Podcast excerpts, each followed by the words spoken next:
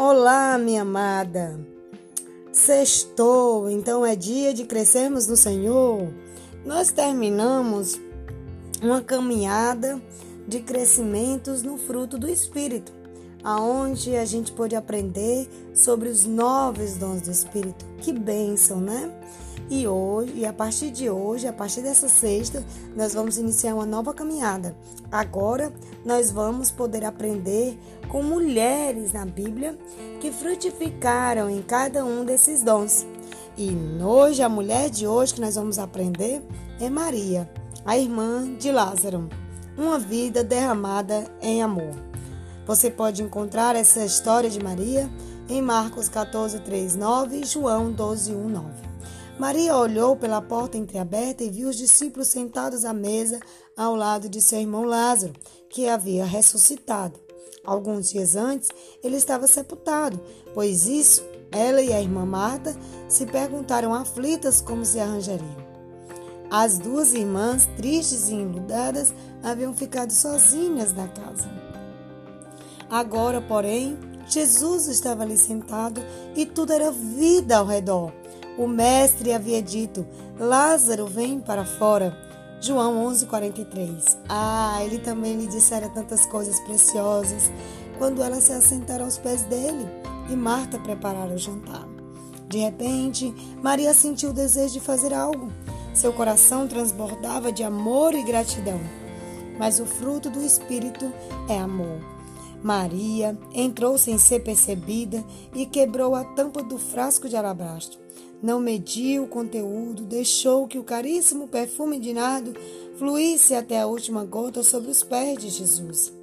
Enxugando-os depois com os próprios cabelos, Maria esqueceu de si mesma e de todos ao seu redor. Oh, que desperdício!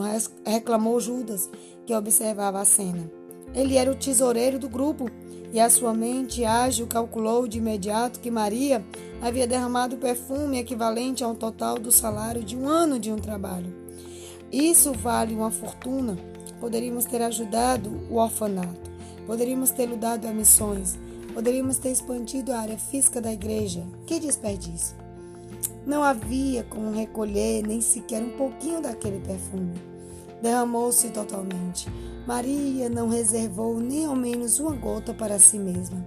Tratava-se de um ato impulsivo, um gesto afoito, uma atitude tola, sentimental. Vieram então as palavras do Mestre: Deixa-na em paz, disse Jesus, porque estão perturbando. Ela praticou uma boa ação para comigo. Marcos 14, 6. De vez em quando necessito dessas palavras.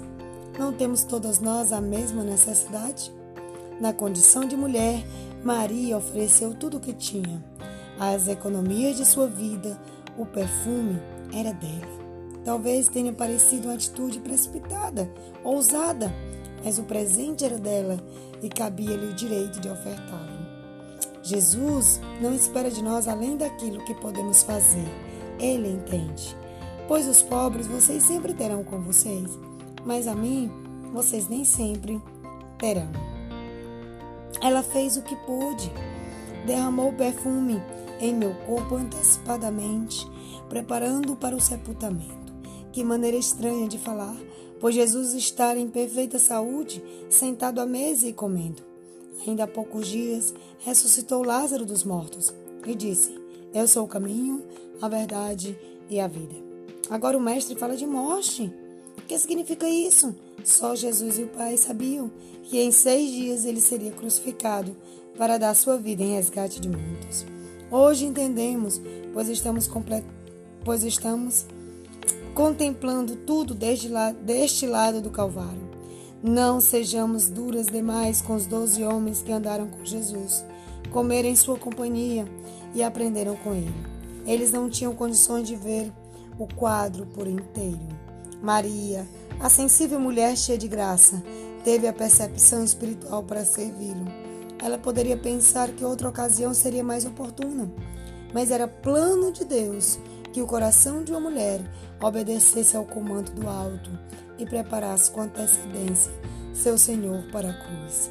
Eu lhes asseguro que onde quer que o Evangelho for anunciado, em todo o mundo. Também o que ela fez será contado em sua memória. Coisa linda, irmãos, que coisa maravilhosa. O Senhor Jesus deixou um legado para aquela mulher. Maria será lembrada aonde quer que o Evangelho seja pregado. Essa mulher eterna é reconhecida porque derramou sobre os pés de Jesus tudo quanto possuía. E isso, irmãos, é quando frutificamos o amor em nós. Quando nós temos o fruto do amor em nossas vidas, nós não nos preocupamos com o valor, nós nos preocupamos com a ação de dar, com a ação de derramar, com a ação de nos doar. Isso é que nós temos que aprender com Maria. Maria não se preocupou com quem estava olhando, Maria não se preocupou com aqueles que estavam ao seu redor, Maria não se preocupou com o valor daquilo que ela tinha. Ela apenas quis derramar, porque quando a gente ama, a gente derrama. E a Maria, e Maria tinha o fruto do amor dentro dela. Querida, quando você frutificar o amor dentro de você, nada será sacrifício, tudo será espontâneo na sua vida. Não será sacrifício você se derramar aos pés do Mestre.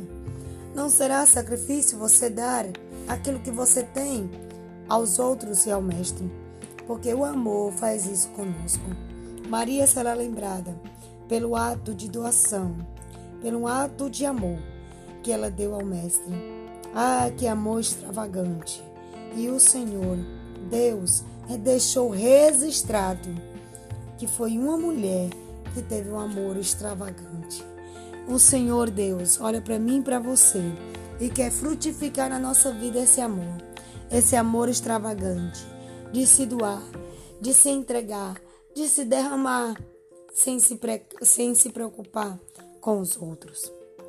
Eu profetizo na sua vida isso, o fruto do amor, que você possa ser como Maria, que você possa nessa manhã, eu não sei o que é que você tem, eu não sei qual é o seu perfume, eu não sei.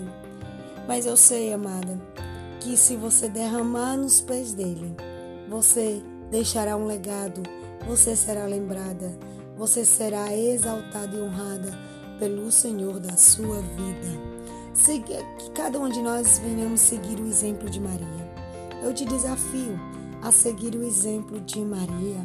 Derrame o seu perfume, derrame o seu melhor sobre ele, derrame o que você tem de melhor nele porque isso será recompensador em nossas vidas. Amém? Deixo com você a bênção sacerdotal. Que o Senhor te abençoe e te guarde. Que o Senhor faça resplandecer o seu rosto sobre ti e tenha misericórdia de ti. Que o Senhor sobre ti levante o seu rosto e te dê a paz. Fui.